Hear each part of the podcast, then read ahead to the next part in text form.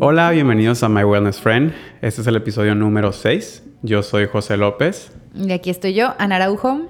Y el día de hoy traemos un tema que nos debe interesar a todos. Es algo que vivimos en carne propia y ahora lo estamos volviendo a vivir desde otra dimensión, el cual es la educación. Bueno, primero que nada, ¿qué es la educación? No? Es el proceso de facilitar el aprendizaje, la adquisición de conocimientos, así como habilidades, valores, creencias y hábitos, el desarrollo personal de un ser humano.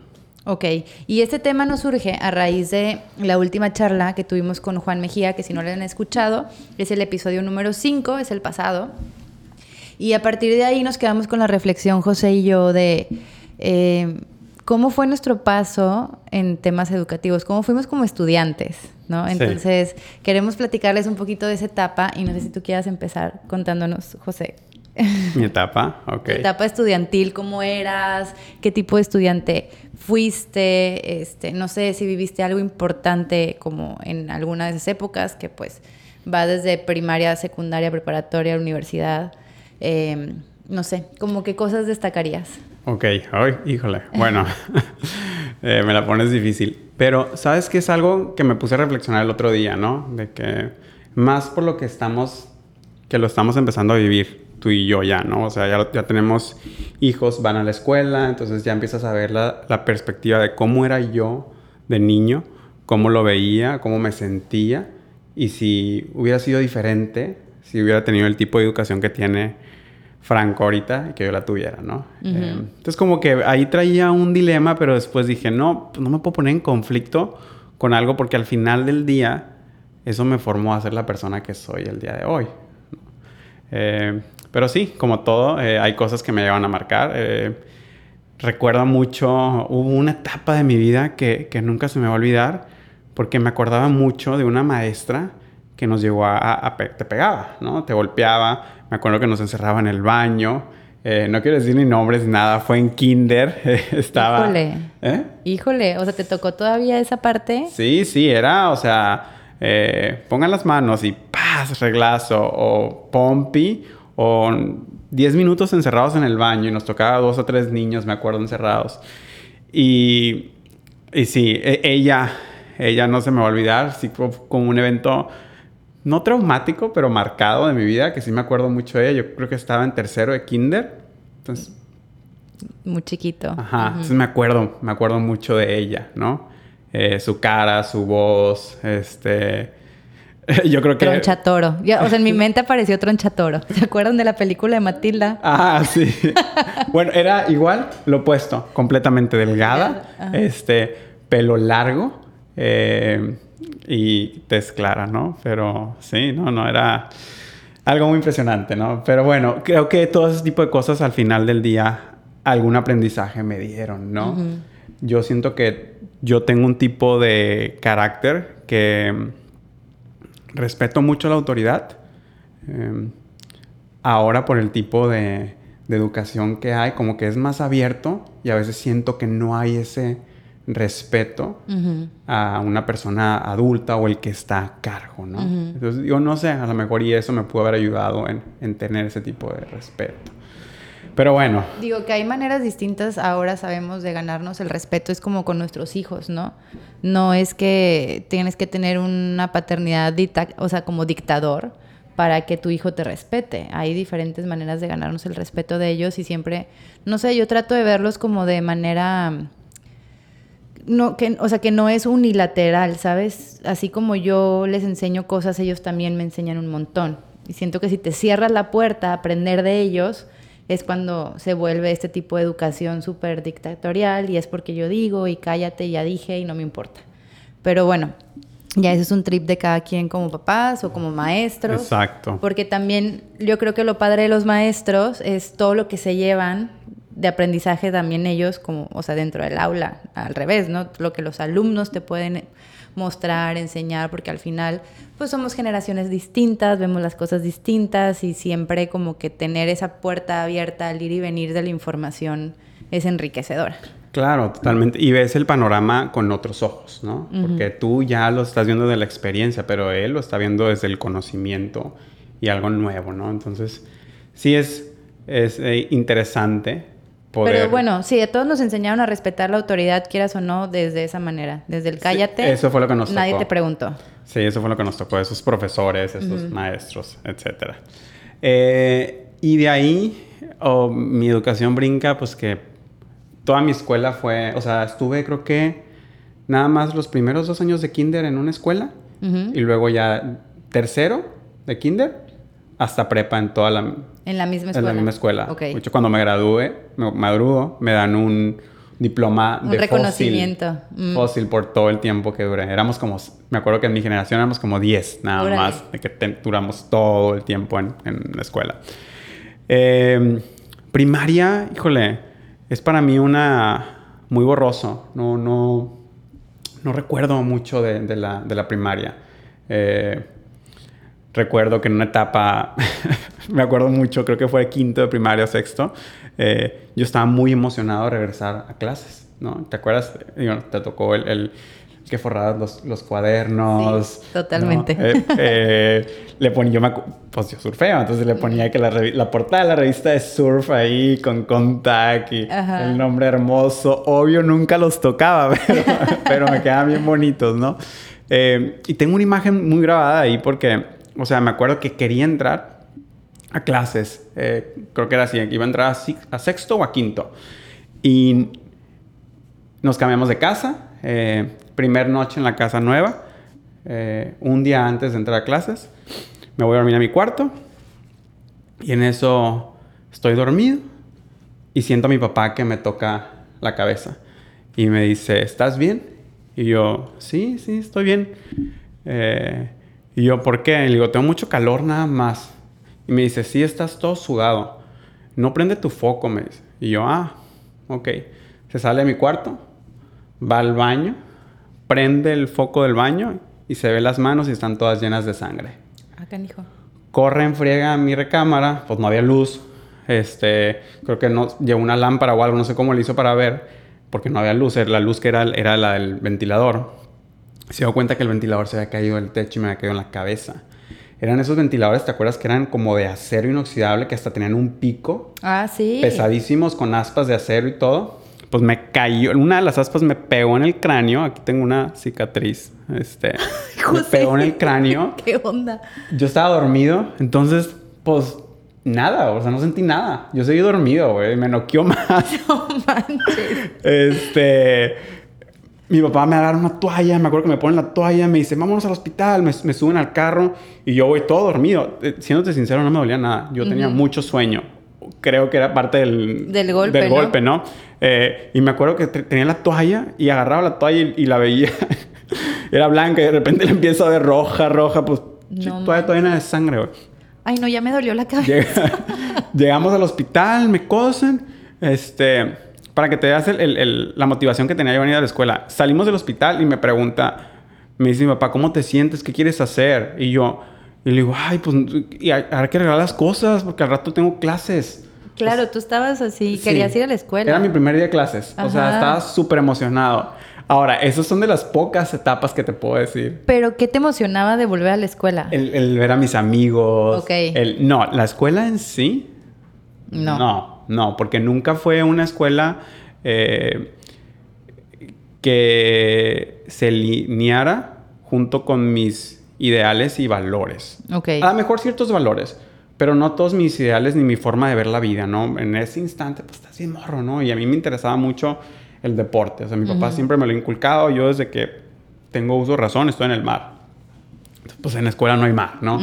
Fútbol, básquetbol, etc. Ninguna actividad me gustaban, digo, las hice todas, eh, pero nunca fui fan de eso. Y en sí la educación no era algo como que me llenara eh, a mí. No, no, sé si la manera en la que me la, me la entregaron o a lo mejor eh, mi tipo de mentalidad o de inteligencia no estaba enfocada a ese tipo de educación, ¿no? Entonces no me motivaba ir a la escuela de eso, me motivaba ver a mis amigos, volver a verlos. Pero cumplías como con tus obligaciones básicas, pasar pasé, nunca repetí año, este, pasé siempre. Y si llegué a reprobar o me fui al extraordinario, pasaba al extraordinario y ya. Ya. O sea, me ponía las pilas, pues. eh.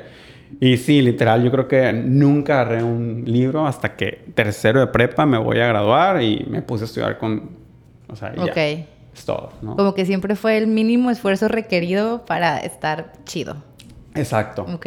O sea, lo mínimo que necesitaba hacer. Ujú. Porque no me motivaba. Sí, sí, no te motivaba nada, ni una materia. No, era tus amigos, el recreo Sí. y la cura en el salón y ya. Ya. ¿Y qué tipo, o sea, y, ya ves que siempre en los salones hay como que el típico, el chistoso, el desmadroso, el que platica, o sea, ¿cuál eras? El- El sereno, obvio. El tranquilito. Sí, calmado, totalmente. Este, sí.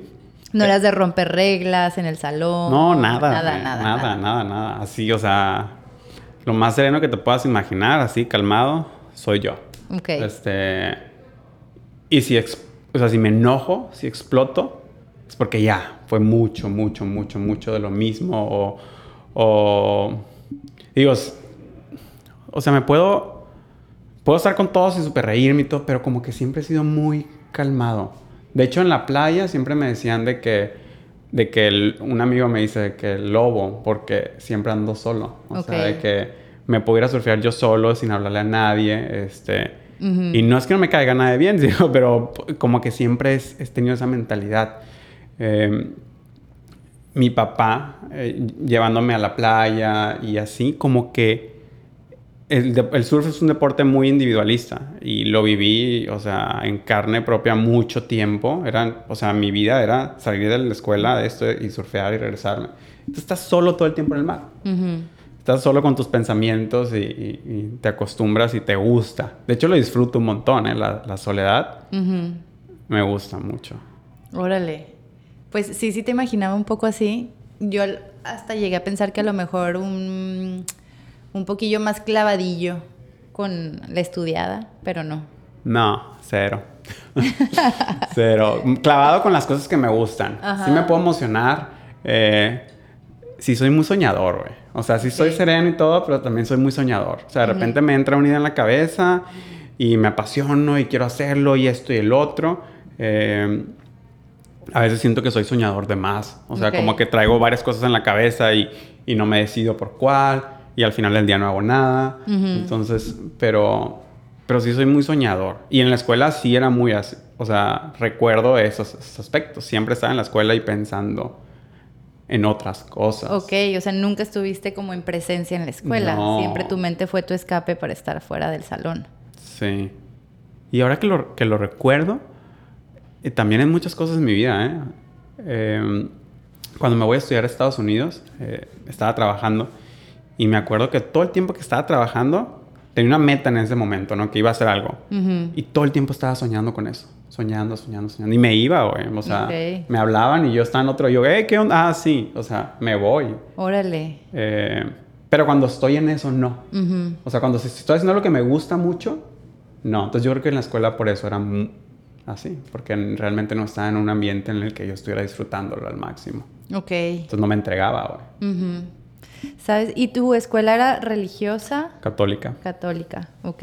Y con esa parte, ¿cómo le- la viviste? Eh, pues normal. O sea, no, no. Digo, mi familia es católica. Eh, siento que no la. Sí la. O sea, sí, sí, sí la vivo, pero no la vivo, ¿sabes? Porque pues no voy a la iglesia. O sea, voy cuando pasa. Se casa alguien. eh, ¿No? Ok. Este, ya a esta edad, que mi mentalidad en base a religión se volvió un poco más espiritual. Y ya lo veo más como ser un buen humano, ¿no? Ya no, ya no es como que, ay, cumplir estas, no, digo, porque al final del día todos somos seres humanos y, y cometemos errores, ¿no? Entonces, el, el chiste es en perdonar, en aceptar, pero sí, ese aspecto no fue algo como que viví mucho. Ok, sí, te pregunto porque yo también fui a un colegio católico, lasallista, eh, igual, por, o sea, el- la cabeza son padres, eh, lasallistas, hermanos, y ya sabes, teníamos enfrente de la escuela el seminario para todos los seminaristas, entonces era el ángelus a las 12 del día, las misas los viernes primeros del mes, Ajá. Rezar llegando a la mañana. Eh, así, ¿no? Pues obviamente clases de religión. Entonces yo sí crecí, aunque en mi casa no, no me, como que mis papás justo nos metieron a una escuela católica para que ellos nos enseñaran la educación religiosa sin que ellos se tuvieran que involucrar porque mis papás no eran personas, no son personas Es lo que te iba a preguntar. de a la iglesia ni nada. Íbamos a, a la iglesia el 24 de diciembre, antes de la cena de Navidad, a dar gracias. Idéntico nosotros. y, el, y el 31. Y ya. Sí. Entonces, como que toda esa parte nos la dejaron mis papás. Y yo sí fui una niña que se creía todo lo que nos decían sobre la sobre Jesús, o sea, yo literal pensaba que todo lo que nos contaban, de- porque así me lo enseñaron, que todo lo que nos contaban de la Biblia, o sea, realmente había pasado. Entonces, como que yo también como tú súper de reglas, este, no quería romper ni una regla, no quería este, cometer ni un pecado, eh, como que en esa parte yo sí estaba, crecí muy preocupada por no cagarla, ¿no? O sea, que no me fuera al infierno, no me quería quedar en el purgatorio, qué horror. Entonces como que mi vida sí, en esas primeras edades sí se basaba mucho en mantener las reglas bien para no meterme en problemas. Para mí fue muy difícil. mm, yo, yo fui y muchos años fui no solo una niña, también una adulta, como con problemas de sociabilización. O sea, Ajá. yo no entendía mucho el aspecto social porque siempre crecí con mis primos, mis tías, o sea, como que no tenía yo la necesidad de tener que sociabilizar con nadie. Entonces, cuando yo me acuerdo perfecto de mi examen de para entrar a primero de primaria. O sea, me acuerdo de haber pintado el payasito, me acuerdo con los niños que hablé, que son mis amigos hasta hoy en día. Entonces, como que yo hice mis primeros amigos en primero de primaria y de ahí no me solté de ellos. Como que dije, ya agarré estos cuatro y ya no tengo necesidad de tener otros amigos. Entonces, cuando yo empiezo a relacionarme con las niñas, me doy cuenta que las niñas eran súper conflictivas. Entonces se peleaban y se deshacía la bolita y yo no entendía por qué, con quién me juntaba, se escribían cosas en el baño, este, entonces para mí no entendía, o sea, de verdad yo no entendía, yo decía, qué complicado. Eh, entonces accedí a juntarme con puros hombres, o sea, pero eso se vuelve un poco complicado porque en mi colegio, no sé en el tuyo, pero cada año el salón era distinto. Ok. Entonces era llegar el primer día de clases, ir a ver la lista, ver en qué salón te tocó y con quién. Entonces yo tenía cinco amigos de 50 que había en el salón y habíamos cuatro grupos de primero, cuatro grupos de segundo. O sea, éramos un gentío. Para mí era de verdad una ansiedad los primeros días de clases, era con quién me tocó, porque aparte no hablaba con nadie en el salón, era de las que se dormía, siempre me sentaba hasta atrás, porque nunca iba desayunada. A mí mis- mi mamá, mi papá no me hacían de desayunar y yo no me hacía desayunar. Entonces nunca iba desayunada, siempre tenía sueño. Oye, ¿y ¿eras puntual? No éramos puntuales. Mi mamá era la que se iba peleando todo el camino a la escuela. Y yo chinga, me derretía porque yo decía, o sea, es la mamá de Carlos, es el profe de educación. Mi mamá se venía peleando con toda la escuela. Oye, qué cura. A mí me decían, hubo un tiempo que me decía un amigo, güey, Kobe Jones. Co- cobijones, güey, porque llegaban con la colcha marcada, güey. O sea, que me acaba de levantar, voy bien tarde, corriendo, llego al último y marcado todavía que me acabo de levantar. Sí, yo también era de las que si me podía dormir con uniforme, me dormía con uniforme con tal de levantarme, o sea, lo, lo mínimo, ¿sabes? De levantarme y subirme al carro. Y mi mamá me dice, a mí también se me, bat- me ba- batallaba mucho en despertarme temprano. Mi mamá nos iba y nos dejaba, se regresaba a dormir y luego ya se levantaba a bañar y para irse a trabajar. Oye, que, que ahorita que me vienen a la mente esos recuerdos, qué pesadez. Yo me acuerdo mucho de pensar de niño, no quiero ser grande, porque me levantaba con una pesadez. Yo nomás de pensar, mi papá ya se levantó. Yo no me quiero levantar antes. O sea, para mí dormir hasta la hora que dormía era sagrado. Oye, ¿y eras de los que te despertabas solo o te iban a despertar? Eh, no, sí, iban de que "Eh, ya, Ya. José, ya va a estar. Y no, yo muchas veces me hacía güey. O sea, ya me había despertado, pero como mi mamá no me había venido a despertar, yo seguía haciéndome mensa. hasta que, porque yo decía, capaz de que, y si se nos hace tarde, ya no me lleva. Ah, claro, Entonces, sí. pero o la bueno. típica nunca hiciste, mamá, no me siento bien. Ay, típico. Pero pues en A mi ver, casa no había no, con quién no tienes dejarte. temperatura, adelante. Sí, no, no. O sea, nos aventaban sí o sí. Eso sí, era rarísimo faltar a la escuela. Eh, y bueno, pues era esa niña introvertida que no hablaba con nadie, que se juntaba con puros niños. Cuando ya en tercero o cuarto de primaria que entré al equipo de básquetbol, eh, mi mundo tuvo sentido. Entonces, igual que tú, el deporte fue lo que... Pero yo sí lo encontré dentro de la escuela. El problema es que yo por edad era de las grandes de mi generación. Entonces, en, en, el básquet yo iba como una generación arriba. Iba con, si yo estaba en cuarto, iba con las de quinto. Entonces me empecé a relacionar con las más grandes. Y pues nunca estuvieron en mi salón, nunca compartíamos recreos juntas. Entonces, con las dos, tres que me llevaba, pues no las veía hasta el básquet. Y era mi parte favorita, ¿no? Como que acabar las clases para irme a cambiar, comer con ellas e irnos a entrenar. Ahí fue cuando yo empecé a tener mis primeras amigas mujeres. Y sí se volvió algo difícil porque en recreo mis amigos jugaban fútbol, a mí no me invitaban a jugar fútbol, entonces era estar sentadita ahí sola viéndolos. Eh, típico que si se enfermaba mi único amigo, pues era de que ching, voy a estar todo el recreo sola. Entonces andaba ahí navegando solilla, este... Hubo una etapa en donde tuve unos primos que estuvo divertido, era salir a buscarlos, pero siempre era sola y típico de, vamos a hacer ese trabajo en equipo y yo, chinga madre. ¿Quién me va a tocar? O sea, eh, todo mundo empieza a hacer equipos, pues yo no tenía amigos en el salón y era esperarme al final a que la maestra dijera, ¿quién no tiene equipo? Levantar la mano. ¿Quién quiere a Ana en su equipo? Ah. Uy, güey, no, o sea, aparte para ver las miradas de los morros en esa etapa y como que... Y ver quién te quería en su equipo. Ajá. Ok, pues aquí nos hace pues, falta alguien. Vente con nosotros. Em, entonces como que toda esa parte para mí era súper difícil, ¿no? No no entendía muchas cosas, no tenía ganas de socializar con la gente y lo veo mucho. Aranza de chiquita era muy así, yo no, mi amor, por favor, no sufras eso.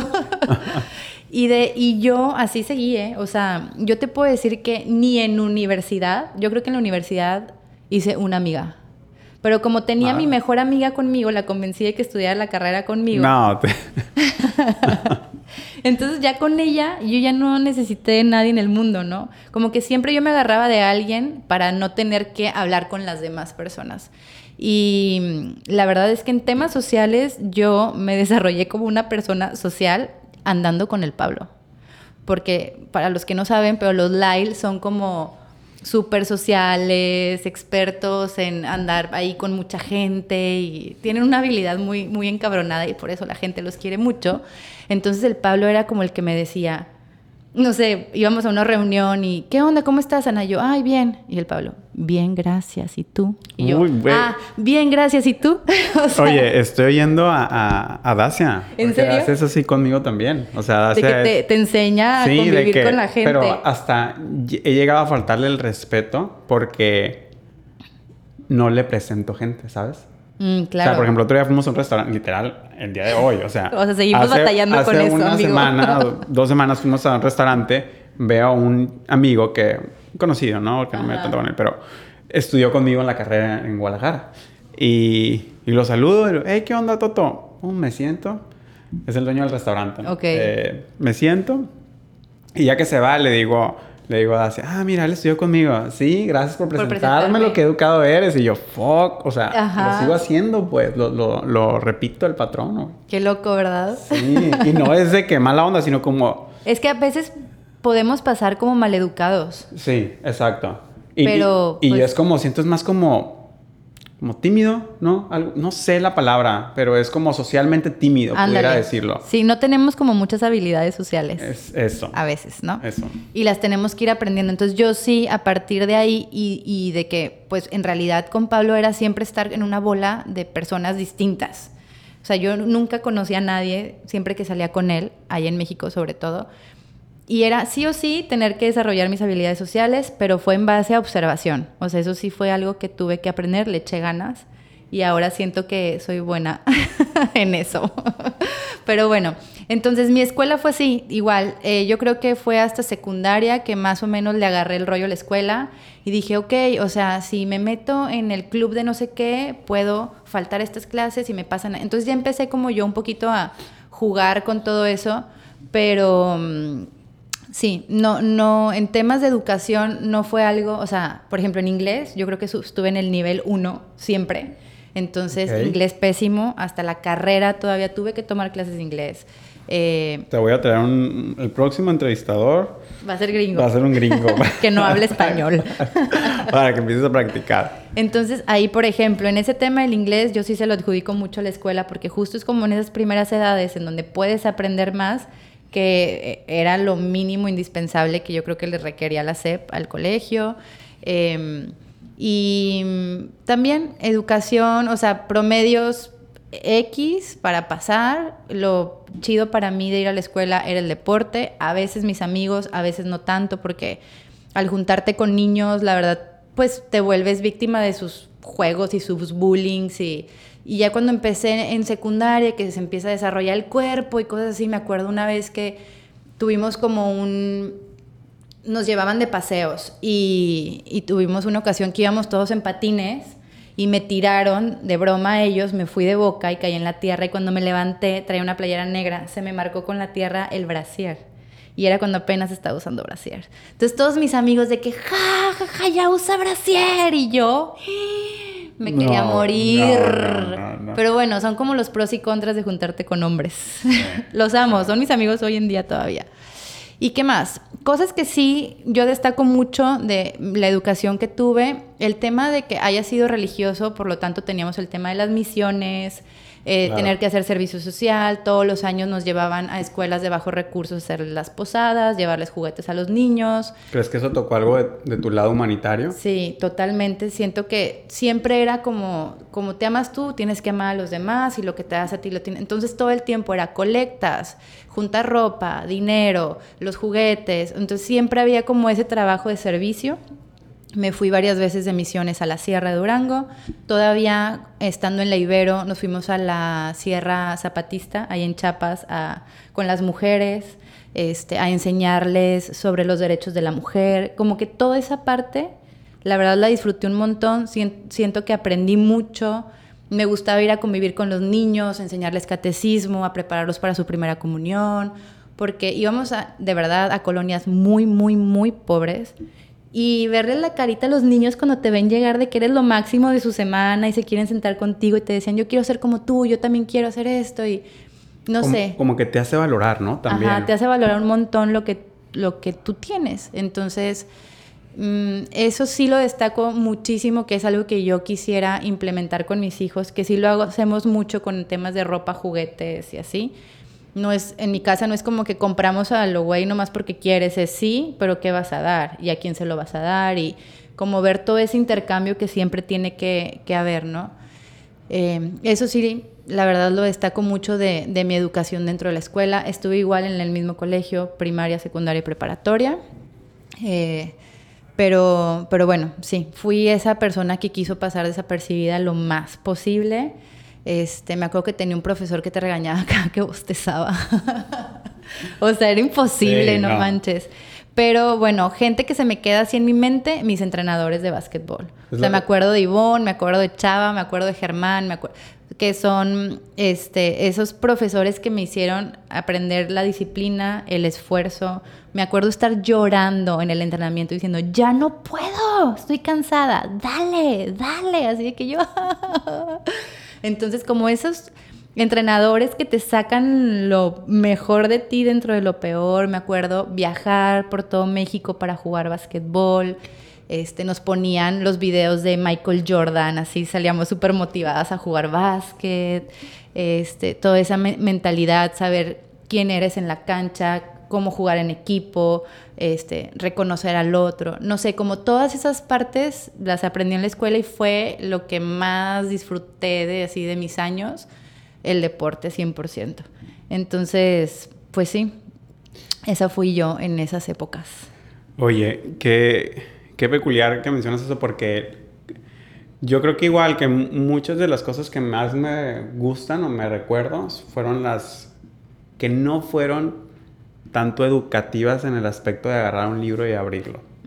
A mí lo que me llamó mucho la atención, y, también como yo no tuve un deporte así como tú tuviste el básquet, porque para mí el surf era algo y estaba externo y en la escuela no tenía, Eh, pero sí pasé por muchas actividades. Y de todas me acuerdo perfecto. O sea, estuve en base. Y me acuerdo cuando estuve en base, me acuerdo de todos mis amigos. Me acuerdo que, me tocaba cubrir segunda. Eh, luego estuve en básquet, ¿no? Básquet era súper malo. Eh, estuve en atletismo, los libros me gustaba mucho porque era mucho correr, saltar. Teníamos una pista muy padre ahí en la escuela. artes plásticas. en fútbol estuve, no fui tan fan. Pero como que brinqué en todas y en todas aprendí algo que me gustaba o que no me gustara y, y me daban crecimiento al final del día eh, y habilidades nuevas, ¿no? Pero, pero en lo otro, en, en, lo académico, en el estar sentado en el salón, no me acuerdo de muchas cosas. Y creo yo que es, yo ya sabes que tenemos una parte del cerebro que, que lo que no quiere o lo que no lo necesita, wipe out, ¿no? Lo borra. Sí. Entonces siento que es por eso, porque nunca me llenó tanto, ¿no? Eh, y sí me puedo acordar de ciertos profes. Yo a lo mejor te puedo decir en todos los que tuve en toda mi vida, me acuerdo de cinco, cuatro. Eh, o sea, pero me hubiera gustado haber tenido más. Claro. Que lo hubiera podido disfrutar más, que el, método o, el, la forma de, enseñar eh, me hubiera llamado más la atención, porque ahora de grande me encanta investigar. Y creo que de niño, si hubiera podido tener el canal o la forma de hacerlo, lo hubiera logrado, ¿no? Pero ahorita en grande me, me, fascina, me fascina mucho, que se me hace bien chistoso, de niño nunca lo hice, entender el porqué de las cosas, ¿no? ¿Por qué funciona el cuerpo de esta manera? ¿O por qué nos enfermamos? ¿O por qué envejecemos? ¿Qué puedo hacer para no envejecer? Eh, ¿Qué puedo hacer para envejecer de una manera más saludable? ¿O cómo puedo hacer para mantener mi cerebro, mi cerebro de una mejor manera? todas esas cosas me fascinan y leo y todo, pero de chiquito digo, ¿por qué no? Si ahorita me encantan. Sí, pues es que nunca nos, nos enseñaron o nos incitaron a ver más allá. Yo creo que mucha de la educación, la mayoría de la educación que tuvimos en esas épocas era como parte de un curso. Aparte, ponte a pensar, o sea, éramos que 50 niños en un salón con una sola maestra. Yo creo que tuve un salón que eran 54 o 55, si no me equivoco. ¿Estás de acuerdo que vas a seguir como te están diciendo como maestra, lo que tienes que enseñar, no te puedes sentar a ver con cada uno en qué va, o sea, no. O todos, o el que se quedó, se quedó. Oigan, nosotros hemos hecho talleres de, cocina con niños, yo y Ana, les platico. ¿Y cuántos niños tuvimos, Ana, la última vez? No sé, ¿12? No, tuvimos más, tuvimos más. Porque había, había, niñas. Sí, ponle que máximo 16. Máximo. Máximo 16. No. No, no, no, no, no, no lo vuelvo a hacer. No se puede. ¿Cómo? O sea, ¿cómo los controlas? Los moros van para acá y luego levantas la voz y les dices, ya digo, entiendo muchas de las cosas por qué se tenían que poner como se ponían. Ajá. Ahora imagínate como, mamás. 54 niños. No, hombre. Obvio que le voy a gritar. Claro. O sea, ¿cómo lo Reglazos. Ya. Ya. No, no, aventaban el borrador y... Sí, sí, sí, todo, todo. Bueno, lo divertido de la escuela también era eso, como hacer las bromas a los maestros. Teníamos una maestra chaparrita que le ponían el borrador y el gis arriba del pizarrón. Ay, y como ese tipo de cosas, eh, yo creo que es lo súper divertido cuando está el chistoso que en medio de clase grita algo que nomás el salón entendió, pero la maestra no. O sea, como que todas esas curas internas era lo que a mí se me hacía divertido, aventar las mochilas. Yo no lo hacía, pero lo disfrutaba dentro del salón, verlo, ¿no? Sí, es parte de la... Aventar las mochilas por la ventana, este, no sé, escaparte. A veces nos poníamos de que, a ver si logras que no te vea la maestra y vas corriendo la barda de allá, la tocas y te regresas. Y así, o sea, como ese tipo de cosas. Eh, no sé, si era, eso sí éramos así medio traviesillos cuando nos tocaba mis amigos y yo estar en el mismo salón este, me tocó también que en Halloween hacían cosas horribles en las casas de los maestros, de que huevazos y, ¿no? Este, con maestros que eran como muy pasados de lanza. Me tocó ver pleitos en secundaria, en tercero secundaria, de ya profesor maestro a golpes, saliéndose así del salón. O sea, como que sí me tocó así todas esas partes. Em, pero en la universidad entré con muchísimas ganas, descubrí que me encantaba el periodismo, yo quería ser como este, periodista y escribir y no sé qué.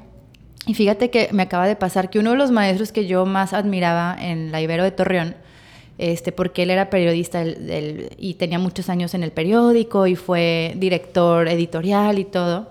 Acabo de ver, este, tiene su página web de anuncios de este, notas periodísticas, ya con su nombre y así. Y lo que, o sea, me decepcionó un montón porque la nota esta que acaba de salir mía, pues, e, él en su página. Él la subió. Ajá. No. Que yo sé que a lo mejor ya es gente que trabaja para su página y lo que sea, pero como que lo vi dije, neta, o sea, ni tú te pusiste a investigar la verdad, nomás estás repitiendo una nota falsa, ¿sabes? Entonces como que sí, yo tenía mucho entusiasmo, me acuerdo cuando estaba en la carrera que nos llevaban a una Televisa, TV Azteca, ESPN, a Fox Sport y hicimos como toda esta este, ruta de medios en México yo decía, qué fregón trabajar aquí, la, la, la.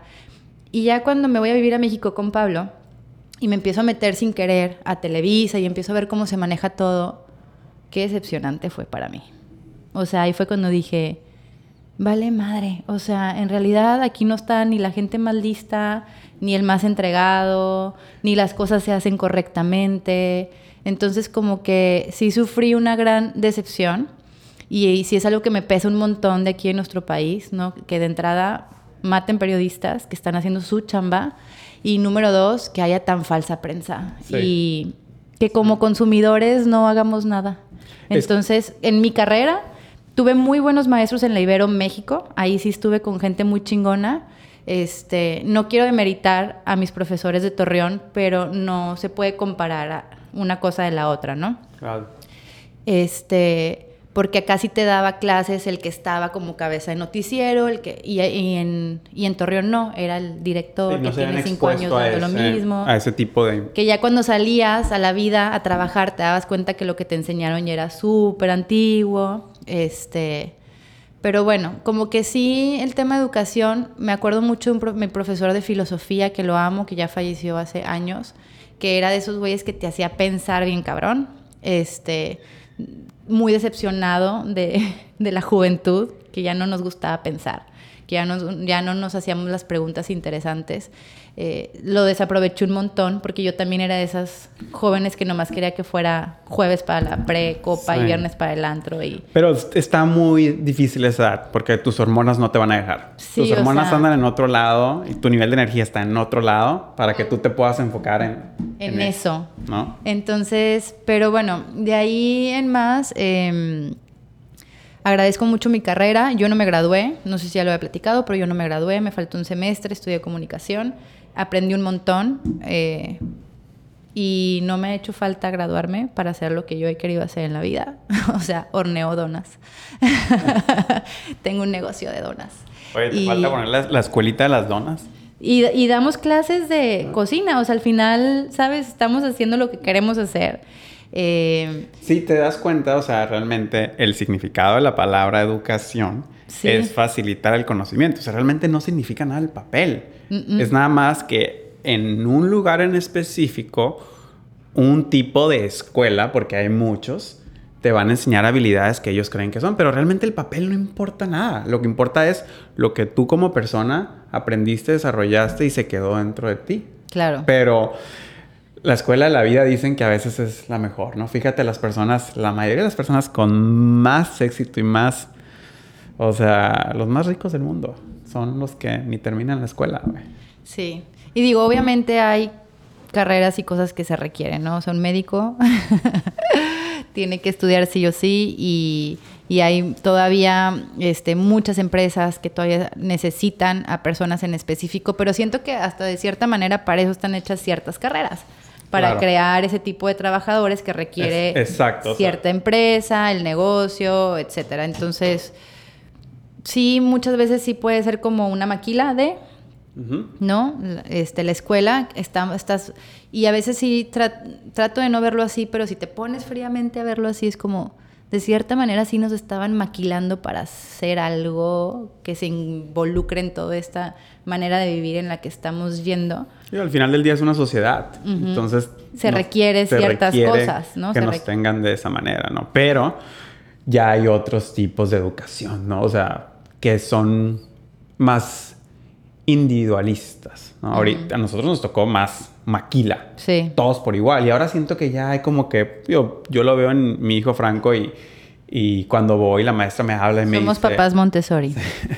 me dice, oye, eh, eh, Franco no le gusta sentarse. O sea, todo el mundo se sienta para hacer sus actividades. Entonces Franco no se sienta. Y bueno, me dice, sí se sienta cuando es hora de comer. O sea, es muy bueno para comer y ahí si le dicen siéntate, se sienta. Pero va a su forma. En otra escuela, o sea, yo creo que todos los días renegara y llorara porque la maestra lo quiere sentar a fuerza. Sí. ¿Sí? Eso le pasó a Aranza, estuvo en el colegio de por aquí. Muy tradicional, dos meses, recién llegamos aquí a Mazatlán. Ya sabes, yo, primer día de clases, ya tenía la cámara lista cuando la recogí. Tengo el video, se los voy a subir, es más, a nuestra cuenta de My Wellness Friend. ¿Cómo te fue? Horrible. Es el peor, la peor escuela del mundo. Parecemos esclavos, todos vestidos iguales. Nos quieren sentados, nos, no sé qué, que escribamos no sé qué. Está horrible, mamá. ¿Qué es esto? ¿Somos esclavos o qué? Así yo. ¿Qué pedo? Oye, ¿y de, qué escuela venía ella? ¿Era Montessori en la que estaba anteriormente o? Tipo Montessori, pero más evolucionada. Ok, y ahorita ya llega a una escuela Entonces tradicional. Llegó una escuela tradicional que fue aquí en Mazatlán, todo el mundo, métela ahí, es lo mejor. Y pues Pablo y yo, pues la metemos ahí, horrible, lo peor del mundo. este, no podía hablar, me tenía que sentar, tenía que estar callada, tenía que copiar todo. Lo, o sea, tercero de kinder. No. la dejamos un mes, fue la más infeliz del mundo. La llevé un día de prueba al Montessori. No, o sea, por favor, por favor, mamá, aquí quiero estar. Y yo, claro que sí. Y ahí está, ahí sigue quinto y primaria y ahí seguirá. Y es la más feliz. Les encanta la escuela a mis hijos. Eh, son salones chiquitos. Em, la maestra sabe perfectamente por lo que están pasando, están al o sea, como que todo el tema de educación emocional me parece fundamental. Ese es un tema también que no... Yo soy como la, número uno en eso de que, ay, no sé qué, matemáticas, ay, ya, ya, no me importa. Pero cómo está de su corazón, cómo se lleva con sus amigos, está sola en el recreo, no habla. O sea, eso es lo que yo quiero que ellos aprendan en la escuela. Claro. Lo otro, yo sé que ahí les va a llamar la atención un material y a Aranza le encanta ciencias naturales y Mauro ama matemáticas y ya ellos solitos se están involucrando en el tema educativo también, ¿no? Pero ya todo lo que es educación emocional para mí es así lo más importante ahorita como mamá. Sí, claro. Al final, digo, a ti te pasó y a mí me pasó. ¿Qué te acuerdas de la escuela que te haya marcado? No, te acuerdas de la universidad porque tú escogiste esta carrera y estudiaste lo que tú estudiar. Lo mismo le va a pasar a Aranza. ¿no? Va a llegar a la etapa en la que ella quiere estudiar algo y le va a quedar eso. Lo demás es cómo te desarrollas a lo largo de tu vida y, y, que también te puedes desarrollar con otras personas. Sí. Entonces, pues esas fueron nuestras experiencias como eh, estudiantes. creo que son muy promedio, ¿no? Lo que estamos hablando. Yo creo que mucho de la gente vivió la misma experiencia que nosotros. Eh, y pues ese aprendizaje para poder... Al final del día yo creo que la educación es algo generacional. O sea, es como lo que tu abuela te enseñó, tu mamá. Así siento que esa es la escuela, ¿no? Entonces, al final del día nos tocó lo que nos tenía que tocar por nuestra generación. Sí. Ahora, es nuestra chamba dejarle una mejor escuela a nuestros hijos y a las siguientes generaciones. Exactamente. Em, todo con la posibilidad que tenemos a la mano en nuestras ciudades, pero siempre haciéndonos la pregunta de qué nos hubiera gustado, ¿no? Entonces, eh, haciendo la reflexión propia de cómo fuimos nosotros de esa edad, también para ser empáticos con nuestros hijos eh, y para mejorar y seguir por ese camino siempre de seguir aprendiendo, porque al final no dejamos de ser alumnos nunca, o sea, siempre estamos aprendiendo algo. Exacto. Ok. Bueno, chicos, pues los dejamos el día de hoy. Dejamos. Fue un capítulo corto. Espero pues corto, 40 minutos. Sí, sí, bueno, así los deberíamos de hacer, la verdad, pero siempre nos explayamos un montón. Eh, esperamos verlos pronto. Eh, gracias a todos los que nos han mandado mensaje. Eh, sí. Yo recibí muchos la semana pasada de la plática con Juan Alfonso, el pues el mensaje que dio, ¿no? Este, y como que a mucha gente le tocó lo de la vulnerabilidad, ¿no? Claro. Entonces, bueno, pues gracias. Ya saben que lo que necesiten, estamos del otro lado, mándenos un mensaje. Em, lo que necesiten, aquí estamos. Sí, gracias por escucharnos. Recuerden, pues, calificarnos con cinco estrellitas aquí en Spotify. Déjenos comentarios y pues nos escuchamos en el próximo episodio. Chao. Bye.